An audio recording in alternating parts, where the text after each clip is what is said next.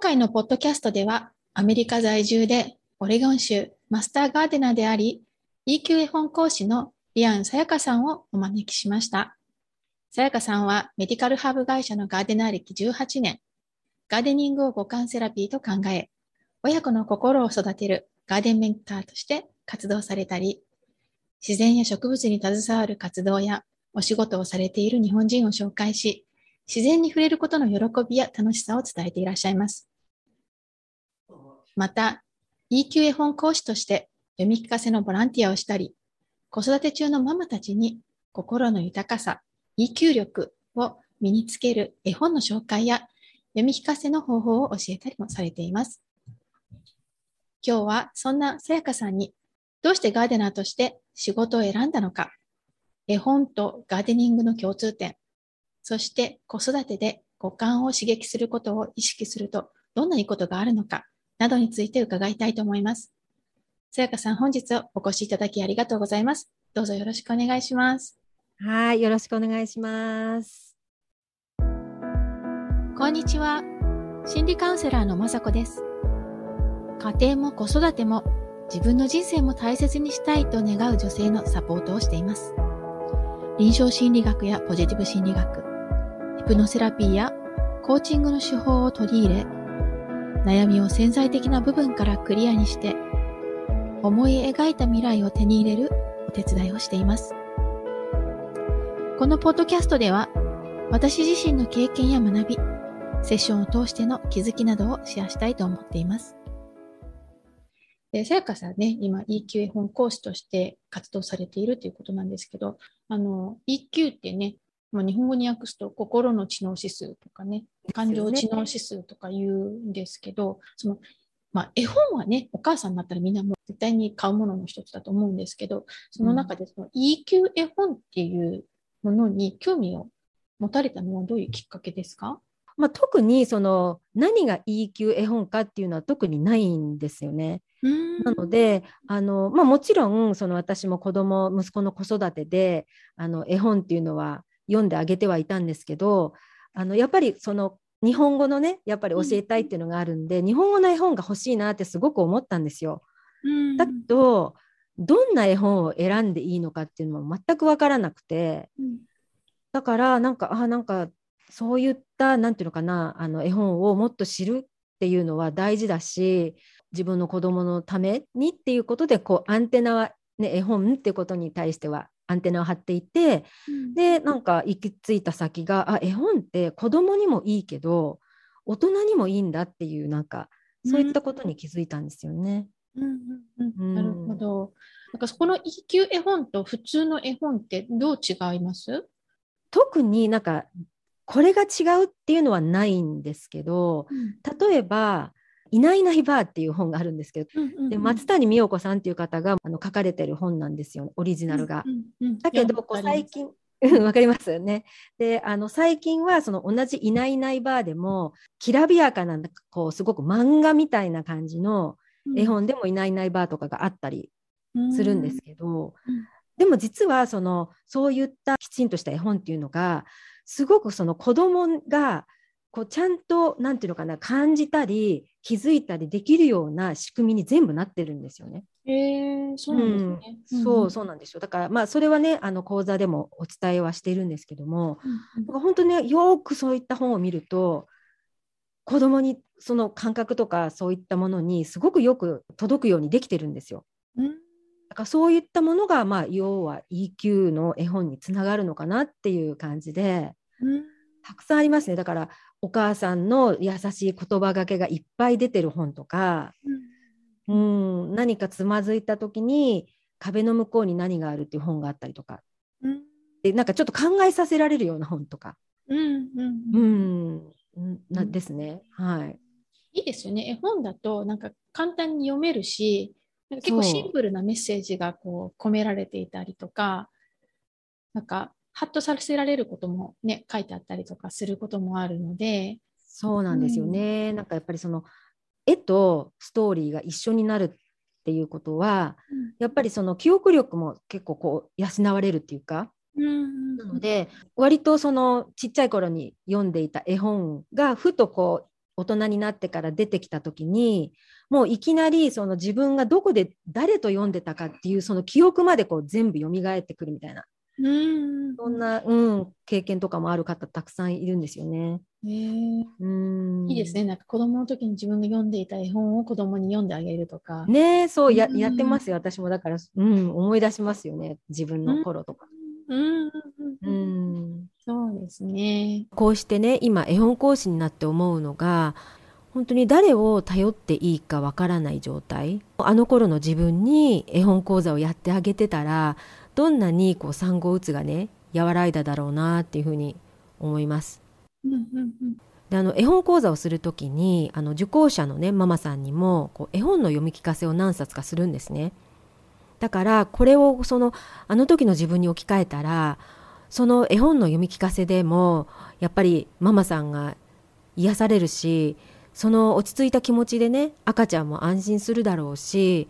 本当にその講座を通してその方の話も聞いて対話をするっていうことだけでもかなり救われるママさんがねたくさんいると思うんですよね。もうとにかく子供が生まれてすぐってその自分の時間とか余裕がまずなくなるじゃないですか。なので、まあ、できればね本当に赤ちゃんがお腹にいるうちに胎教でそのもっと絵本の読み聞かせとか子育ての投資をねしておけばよかったなっていうのが、まあ、唯一の後悔なんですけど、まあ、それを今こうしてこのたくさんのママに絵本講座であのお伝えしているっていうところです。じゃあ、それを実際その EQ 絵本講師として伝えられていて、活動を通してどんなことを今あの伝えられてます？そうですね、うん。あのまあ、主にママさんへはもちろん頭のいい子に育ってほしいっていうのもあるんだけれどもまずその土台にはさっき言ったようなその人間力とか EQ 力っていうね心の知能指数をやっぱり上げていくことでうん。IQ もあの伸びるのであのそういったことを、まあ、まずお母さんに伝えてうん。でその上でよくあるのがあの絵本を読み聞かせたいんだけれども子供がすぐ飽きちゃうとかうん。自分がなんかすごくこう絵本っていうのは子供を寝かせつけるためのなんか道具としか思えてないみたいな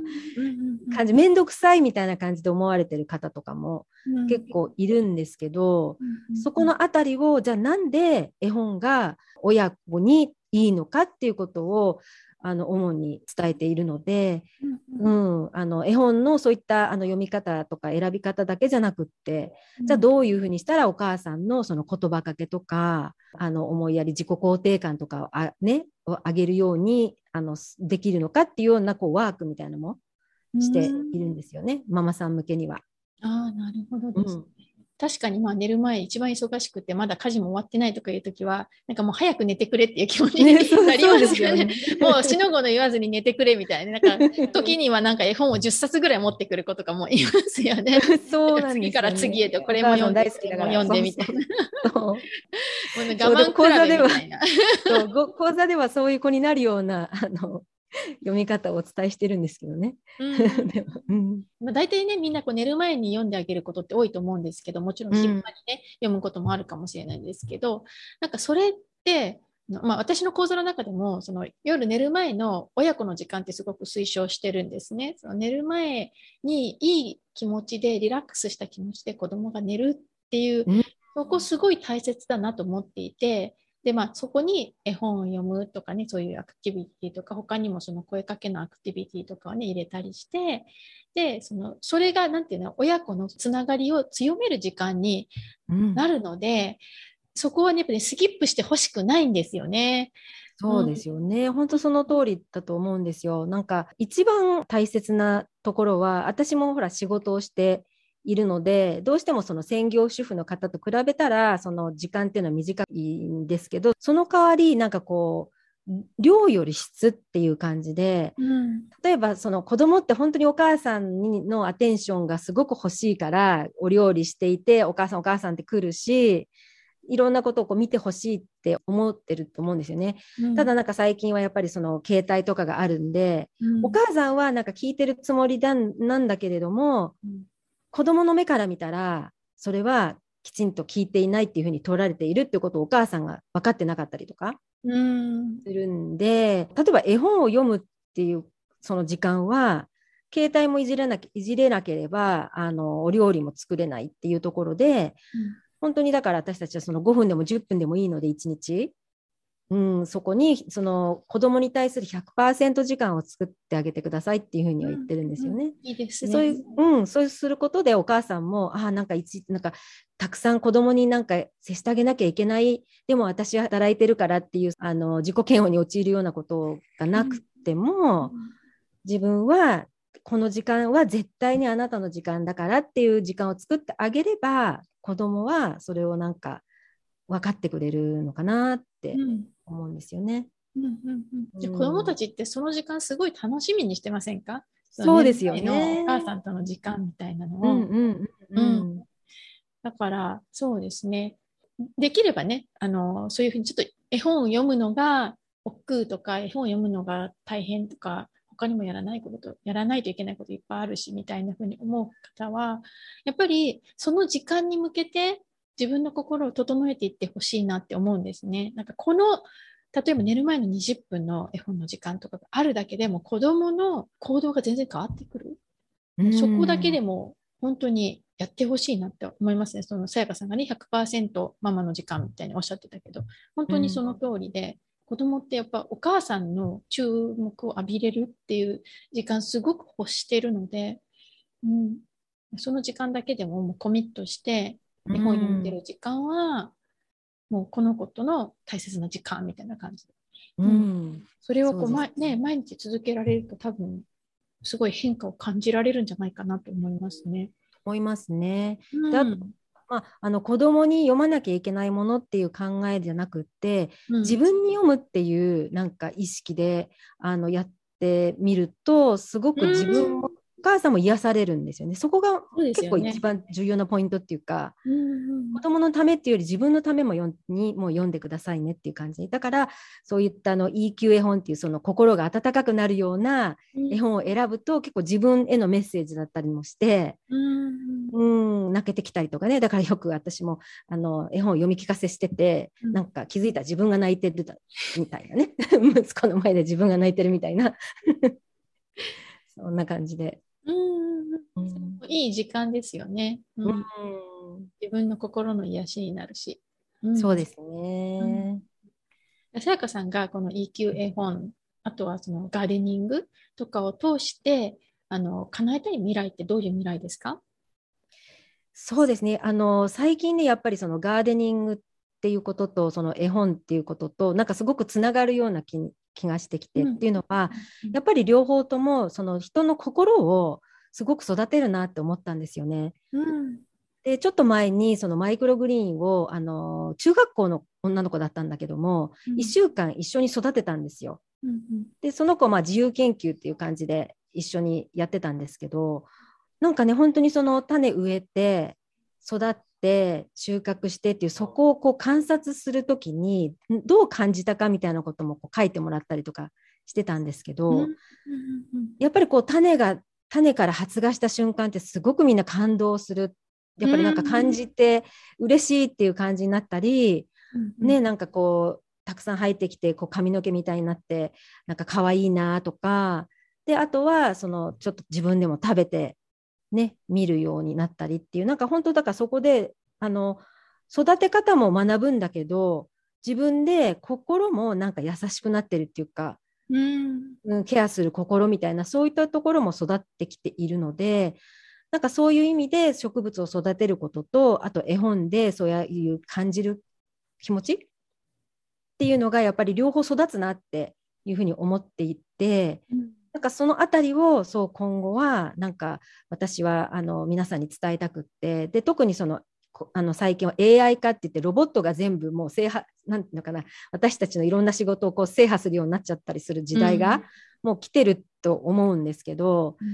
でもだからじゃあ人間しかできないことその人間力思いやりの気持ちとかねそういったことをもっとこれからこう養っていくことがすごく重要なんじゃないかなっていうのを思っていてなんかそれをねなんか私はその次世代の子どもたちに伝え続けていきたいなっていうふうに絵本と自然っていうことで。うんうんうん、素敵ですね。うんうんうん、じゃあ今子育て中の女性に向けてどんなことを伝えたいですか？あの本当にそのママはね忙しくて子供を怒ることもあればいろんな感情があると思うんですよね。でそういうところでその自分が子供を怒ってしまったっていうその自己嫌悪とかネガティブな感情に蓋をしないっていうことかなと思ってて、うん、なんか全てのその感情を受け入れてみるっていうことをなんかしてほしいなって思うんですよね。うん、あの例えば子供を怒ってしまった自分はダメっていうんじゃなくってあの子供を怒ってしまった自分がいるねっていうなんかダメなこと罰なことをダメって罰にせずに、うん、ダメだって思うことを感じているっていうことの丸をしてほしいみたいな。うんなんかそういう気持ちになってこう自分をどんどんこう受容していってほしいなっていう感じかなっていうのもありますねなんかね。でそれをまあだから絵本とかであのすごくできるんですよね。うん、うんなので、はい、ぜひそういうことをなんかしてみていただければいいかななんて思うんですけど、はい。ありがとうございます。じゃあ最後にさやかさんのことについてもっと詳しく知りたい方にあのウェブサイトとかあの、うん、あれば教えていただきたいんですけれども。あのインスタグラムで、うん、あの私の方でさやかアンダーバーリアンっていうことであの言っていただくとそうですね絵本講座のこととかあとはそのガーデニングのこととかっていうことが全部そこから、うん、分かります。で、はい、うん、あとはあのそこにも載ってますけどその今の私植物枯らしちゃうんですよねっていうような方にはそのおうちでガーデニングっていうあの Facebook グループがあるので、うん、うん、そこにあの無料なんでね入っていただくってこともできます。はい、じゃあリンク載せておきますね。はい。あと、さやかさん、ポッドキャストもね、されてるんですよね。あ、そうなんですね。うん、はい、そうなんですよ。あの、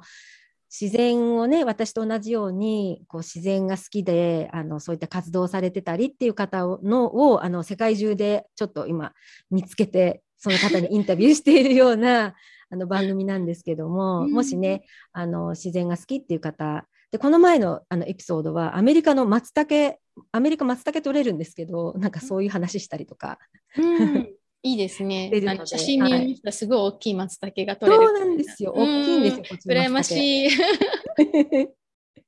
はい。はい。じゃあ、そのね、ポッドキャストのリンクも載せておきますので、はい、ノートの方で、ここからね、あの、リンクで飛んでいただければなと思います。はい。じゃあ、今日はさやかさん、あの、お時間ありがとうございます。はい。ありがとうございました。最後までお聞きいただきありがとうございます。この配信がためになったと思った方は、ぜひ配信登録お願いします。ただいま、子供の自己肯定感がアップする魔法の50フレーズという無料冊子をプレゼント中です。海外在住の心理カウンセラーによる子供の自己肯定感が上がる声かけのヒントがたっぷりの無料レッスンです。ご希望の方はショーノートのリンクからダウンロードください。URL は greenbeautylab.com forward slash magic greenbeautylab.com forward slash magic magic マジックですね。では今日もありがとうございました。